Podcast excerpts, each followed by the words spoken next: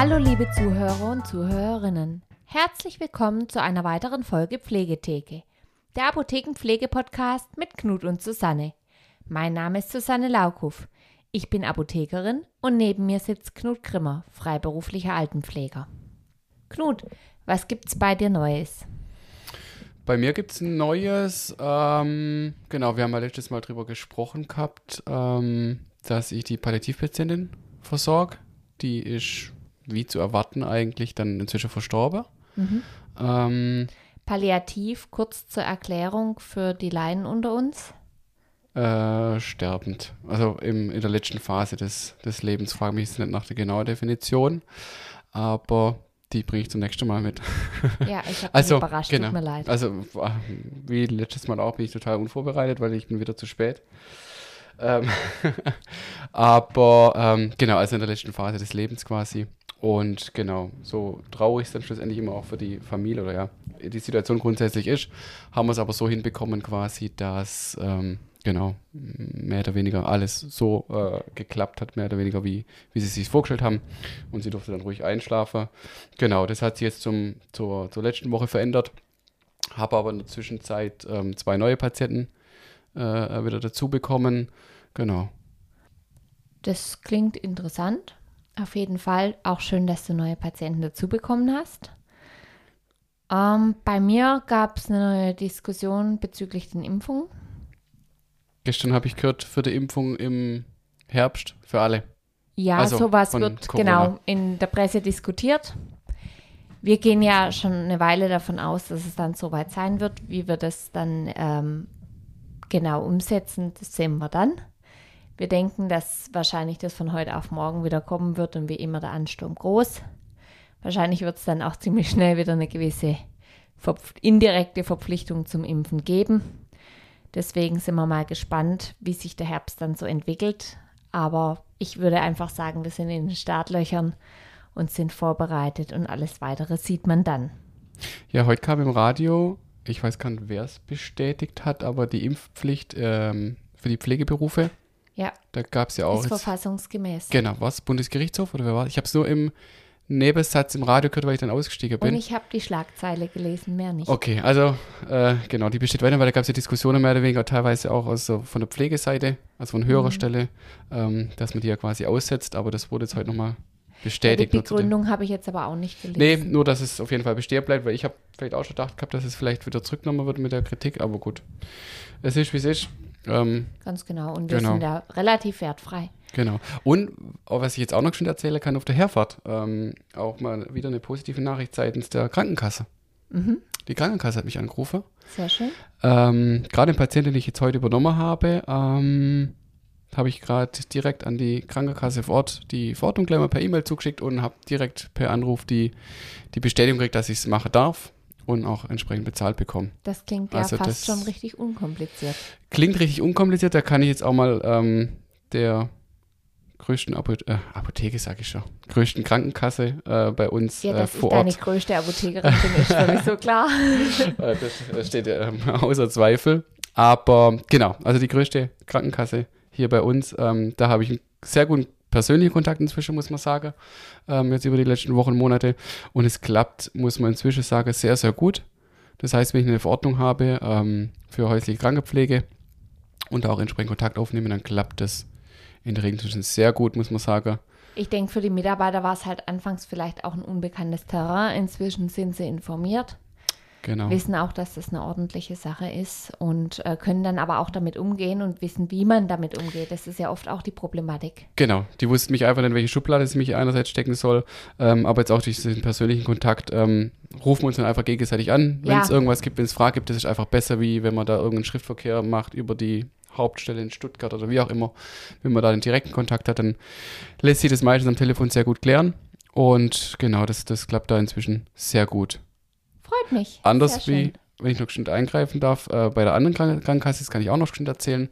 Da habe ich jetzt den Patienten, den ich im Mitte Februar übernommen habe, jetzt nach über drei Monaten die Bestätigung quasi gekriegt, dass sie die Kosten erstatten. Ähm, also keinerlei Reaktion, wieder drei Monate lang.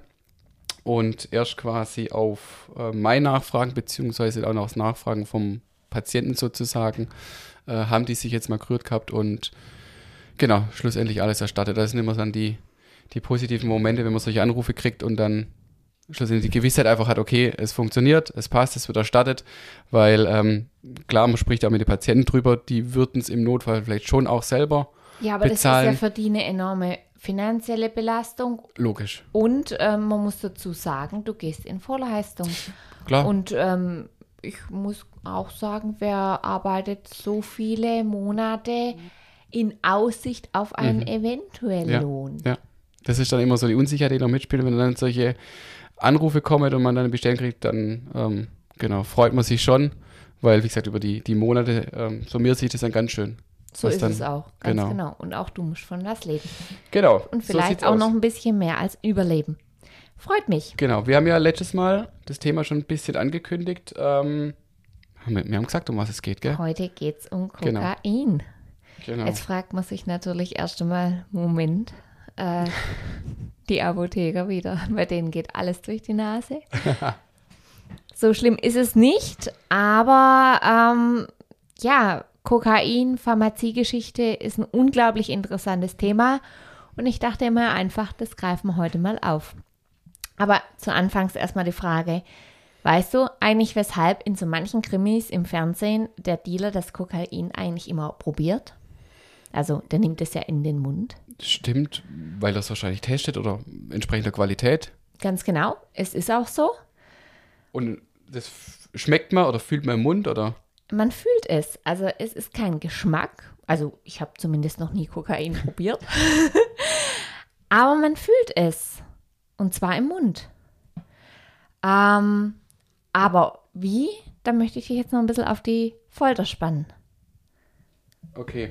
Und ähm, das heißt, ähm, da kommt jetzt quasi der erste Pflichtteil zu unserer heutigen Folge. Ähm, genau, dann leg mal los. Ja, also keine Sorge, wird nicht ganz so langweilig äh, wie in der Schule. Aber ähm, mich hat ein Kunde auf das Thema gebracht, ähm, weil wir ein wenig über Lokalanästhetika in der Apotheke gefachsimpelt haben. Ich hoffe, mein Kunde hört die Folge und ähm, weiß, dass er gemeint ist. Wenn das nächste Mal kommt, gibst du ihm halt vielleicht nochmal einen Hinweis auf unseren Podcast. Aber ähm, okay, wie kommt man jetzt von, äh, von einem Lokalanästhetika auf Kokain? Erschließt sich mir jetzt noch nicht. Eigentlich ist es völlig klar. Und dir auch gleich. Aber Kokain ist doch ähm, nicht sogar von, aus einem pflanzlichen Ursprung. Ähm, und war das nicht auch mal in Coca-Cola drin? Ja, am besten ich fange mal mit dem geschichtlichen Hintergrund an. Wir gehen zurück auf 1836. Jetzt kommt ein bisschen Geschichtsunterricht. 1836 wurde erstmals die Wirkung, die das Kauen von Coca-Blättern verursacht, wissenschaftlich beschrieben. Kurz zum Hintergrund. Kokain kommt ursprünglich aus Coca-Blättern. Coca-Blätter haben ähm, viele Ureinwohner gekaut, sozusagen um sich fit zu halten.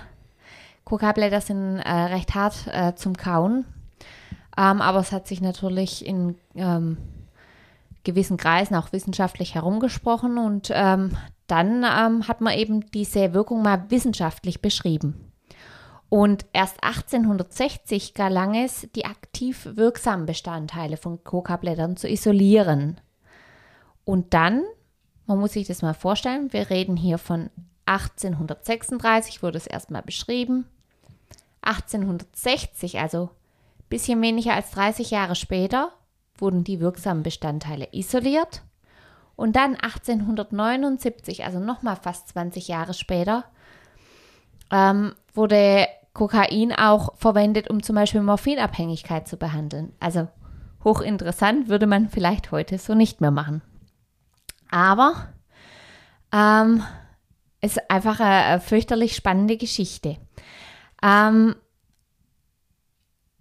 1884 ähm, beziehungsweise 1862, ähm, also kurz nachdem die wirksamen Bestandteile der Coca-Blätter isoliert wurden, ähm, begann ähm, ein Arzneimittelhersteller in Darmstadt, die Firma Merck, mit der ko kommerziellen Kokainproduktion. Also es war damals auch noch gar nicht verboten. 3,6 Gramm Kokain kosteten damals 16 D-Mark. Und äh, auch Sigmund Freud erhielt zu Versuchszwecken Kokain von der Firma Merck. Vielleicht als Pröbchen, wir wissen es nicht. Ach, schau an. Und dann ähm, 1884 kam es dann als äh, Lokalanästhetikum in Deutschland in klinischen Bra Gebrauch. Ähm, wie es jetzt dazu kam, das erkläre ich jetzt vielleicht gleich, ähm, denn ähm, allgemein durchgesetzt hatte sich die Verwendung von Kokain erst, nachdem ein Augenarzt, der zunächst in Tierversuchen damals und dann im Selbstversuch, ja, damals hat man das noch so gemacht, ne? wissenschaftliche Studien, ich probiere es mal an mir aus und dann gucken wir, was passiert. Ähm, also der hat ähm, im Selbstversuch die lokalanästhetische Wirkung in der Augenheilkunde zur Betäubung der Hornhaut äh, erkannt und genutzt. Also Kokain wirkt lokal betäubend. Okay, aber da muss man auch mutig sein, wenn man das am Auge probiert. Ja gut, man war sich der Gefahren noch gar nicht so bewusst. Okay. Und hat dann 1884 auf einem ähm, Ophthalmologenkongress, als Ophthalmologe ist der Augenarzt, ähm, darüber berichtet. Also es war ein Kongress quasi von Augenärzten. Ähm, und dieser Augenarzt gilt eigentlich damit als Begründer der sogenannten Lokalanästhesie, denn vorher hatte man eigentlich noch gar kein Mittel, um so richtig lokal einen Schmerz zu betäuben. Also kann man sich ja gar nicht vorstellen heutzutage. Ja, aber. Was haben die dann gemacht? Naja, gut, ähm, ja, die hatten da verschiedenste Mittel. Ich kann dir jetzt nicht sagen, was äh, im Ende des 19. Jahrhunderts genommen wurde, um jemanden zu betäuben. Man hat vielleicht, ich weiß es natürlich, das kann ich dir jetzt gar nicht beantworten, das müsste ich eigentlich mal Aber recherchieren.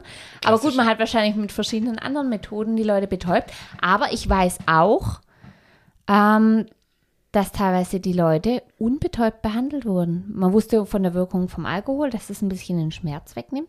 Aber die Leute wurden auch teilweise unbetäubt äh, operiert. Okay, Das musst du dir mal vorstellen. Ist ja krank. Aber Ja. gab es die klassische Vollnarkose schon? Da fragst Auch du mich jetzt Sachen, oder? weiß ich nicht, kann ich tatsächlich mal recherchieren, würde mich auch wirklich interessieren. Die waren abgehärtet. Ähm, aber ich weiß, dass es relativ lange, zumindest in unserem europäischen Raum, nicht gab. Ich glaube, die Ägypter und so weiter, die waren ja wesentlich Okay. früher weiter als wir. Aber wir waren ja lang überhaupt nicht so weit, weil wir auch ja lang gar nicht operieren konnten und durften. Auch ähm, wegen der Kirche. Da müssten wir auch mal eine Medizingeschichte draus machen, oder? Medizingeschichte ist ein unglaublich spannendes Thema. Medizin- und Pharmaziegeschichte. Okay. Müssen wir mal jemand einladen Wir zur hatten- Medizingeschichte? Wann wurde das erste Mal operiert? Ja, wir hatten, wir hatten äh, an der Uni ein eigenes Fach dafür und in der Vorlesung war ich oft, obwohl es gar keine Prüfung dazu gab. Aber es hat mich einfach interessiert, weil äh, das ist Faszination. Weil wie kommt man überhaupt äh, dazu, ähm, wie kommen wir zu den Arzneimitteln von heute? Irgendwann muss es ja mal angefangen haben und das ist eine ganz arg spannende Sache. Okay, wie ging es dann, dann weiter mit deinem Augenarzt? Ganz genau. Also, wir reden von 1884, äh, hat es auf einem Ophthalmologenkongress ähm, vorgestellt. Und dann ähm, wurden natürlich immer weitere Anwendungen des Kokains ähm, zur Lokalanästhesie und Regionalanästhesie etabliert. Die Fa- Fachpresse vermeldete in der Zeit und über die Zeit hinweg immer laufend neue Therapieanwendungen für Kokain. Und ähm, von einem renommierten Arzt wurde Kokain erfolgreich gegen seinen Heuschnupfen eingesetzt. Das Grinsen in meinem Gesicht müssen sich jetzt die Zuhörer vorstellen. Natürlich, ja, er hat es in irgendeiner Weise durch die Nase konsumiert. Okay, das heißt aber, wie du es ja vorhin, glaube gesagt hast, also Kokain war damals noch, noch keine Droge in dem Sinne, wo, wo verboten war, wie wie es heute ist. Ja, erst später, ähm, also die Gefahren wurden lang nicht erkannt, also erst später, ähm, aber tatsächlich im gleichen Jahr, wie der Arzt äh, das Kokain für seinen Heuschnupfen einsetzte, schrieb die New York Times erstmal kritisch über Kokain. Es gab nämlich einen Bericht über eine Frau, die Kokain gegen Zahnschmerzen eingesetzt äh, habe und daran gestorben sei. Und erst 1898, also fast 1900, also fast 20 Jahre später, beschrieb ein Chemiker erstmals die Molekularstruktur von Kokain. Das muss man sich auch mal vorstellen. Das gäbe es heutzutage einfach nicht mehr. Es wurde angewendet, ohne zu wissen, wie es molekular aussieht. Wir wissen heutzutage bei allen Arzneimitteln eigentlich, wie sie molekular aussehen. Ja, und nun zu dem berühmten schwarzbraunen, bitzeligen, süßen Getränk. Die erste Rezeptur des Erfrischungsgetränks Coca-Cola enthielt 1906 einen Extrakt aus Coca-Blättern und erhielt so seinen Namen, sodass ein Liter Coca-Cola rund 250 Milligramm Kokain enthielt. Und auch sonst war Kokaingebrauch im letzten Drittel des 19. Jahrhunderts in Europa weit verbreitet und legal. Die Gefährlichkeit der Substanz wurde nur allmählich erkannt. Okay, aber 250 Milligramm hört sich voll viel an. Oder was? Das kann ich dir Ich habe jetzt keine Ahnung, was man- nicht sagen. Was man da einnimmt, wenn man es nimmt. Ja, es ist natürlich auch nochmal ein Unterschied, in welcher Weise du es konsumierst. Wenn du es über den Magen-Darm-Trakt konsumierst, äh, dann hast du natürlich äh, eine geringere Aufnahme und auch eine langsamere Aufnahme, wie wenn du es jetzt, die meisten kennen Mhm. Kokain, äh, ich kenne mich jetzt nicht so gut aus mit dem Konsum, aber die meisten kennen das als das äh, weiße Pulver, das man durch die Nase äh, zieht. Und ähm, da wirkt es natürlich ganz anders, weil alles, was ich über die Schleimhäute aufnehme, natürlich viel schneller anflutet und dadurch habe ich einen viel größeren Kick. Und ähm, macht dadurch natürlich auch nochmal abhängiger, aber es wirkt auch nochmal in ganz anderen Mengen. Mhm. Okay. Okay, und wie wird jetzt Kokain ähm, aber jetzt heute noch in der Medizin eingesetzt? Also ich wüsste jetzt nicht, äh, dass Kokain momentan noch in der Medizin eingesetzt ist, aber nicht wissen heißt nicht, dass es nicht doch so ist. Aber du ahnst vielleicht, weshalb eine Substanz wie Kokain uns Pharmazeuten so sehr begeistert. Wir sind nicht begeistert von der Droge Kokain, sondern von dessen Geschichte. Und Kokain war nun mal das erste Lokalanästhetikum. Und was ist jetzt eigentlich ein Lokalanästhetikum genau? Also ein Lokalanästhetikum, das, ähm, der Name setzt sich schon mal aus zwei Bestandteilen, Lokal und Anästhetikum.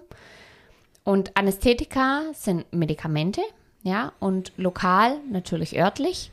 Es sind Medikamente zur örtlichen Betäubung. Sie dürfen nicht, man hört das Wort betäuben, dann denkt man an Betäubungsmittel. Sie dürfen nicht mit Betäubungsmitteln im Sinne des Betäubungsmittelgesetzes verwechselt werden. Also nicht mit Morphin oder Heroin. Man hat ja mal das Phenanylflasche zum Beispiel. Ganz hat ja eine genau. ganz andere Wirkung, oder? Allerdings sollte man auch wissen, Kokain ist trotzdem beides. es fällt unter das Betäubungsmittelgesetz und ist ein Lokalanästhetikum. Aber das ist eben beim Kokain so. Und der Ursprung der meisten Lokalanästhetika ist auf Kokain zurückzuführen. Hätte man Kokain nicht entdeckt, gäbe es vielleicht heute so manche Lokalanästhetika nicht. Und die anderen, also die, wo man jetzt quasi einsetzt in der, in der heutigen Medizin, äh, die anderen äh, Lokalanästhetika, machen die dann auch süchtig? Nein. Ähm, und zwar, das Süchtigmachende ist ja eine gewisse euphorisierende Wirkung, dieser Kick, das habe ich auch mal bei den Fentanylpflastern erwähnt, dieses schnelle Anfluten. Und ähm, diese modernen Wirkstoffe besitzen keinerlei euphorisierende und suchterzeugende E- Effekte. Die wirken lokal, ähm, je nachdem, wo man sie auch einsetzt, auch regional. Also ähm, da denkt man zum Beispiel dran, wenn, wenn äh, Schwangere unter Geburt ihre Peridualanästhesie bekommen, da ähm, setzt man etwas früher an, der, an den Nerven an, um quasi größere Regionen damit ähm, lokal zu anästhesieren, obwohl der Kopf dann noch mit dabei ist. Ne? Das ist ja auch das Spannende, der Kopf macht noch mit. Deswegen die Lokalanästhetika, die äh, können etwas betäuben, den Schmerz wegnehmen und ich bin trotzdem im Kopf nicht betäubt. Ähm, deswegen dürfen sie auch nicht mit normalen Schmerzmitteln verwechselt werden. Ähm, und die ähm, haben keinerlei Wirkung in dieser Richtung. Okay. Ja, unglaublich spannend, muss ich sagen. Ähm, können wir öfters mal auf die Agenda nehmen. Ja. Pharmazie, Medizingeschichte. Ja, und Ähm. äh, natürlich die Geschichte tatsächlich auch von Drogen. Also Ja. auch Heroin hat eine unheimlich spannende Geschichte, auf die ich vielleicht wann anders gerne noch eingehe. Weil ähm, ja, die Pharmaindustrie ja eigentlich äh, viele dieser Drogen auch ursprünglich mal entwickelt und auf den Markt gebracht hat. Kokain haben wir jetzt drüber gesprochen. Ähm, Heroin äh, wurde auch allerdings von einer anderen Pharmafirma vertrieben. Okay. Gehen wir dann bei Gelegenheit dann, dann mal drauf ein. Ja, wird mir Freude machen. In diesem Sinne, wir bedanken uns fürs Zuhören. Wer Fragen hat, darf uns gerne schreiben. Und wir freuen uns auf eine weitere Folge Pflegetheke, der Apothekenpflege-Podcast mit Knut und Susanne.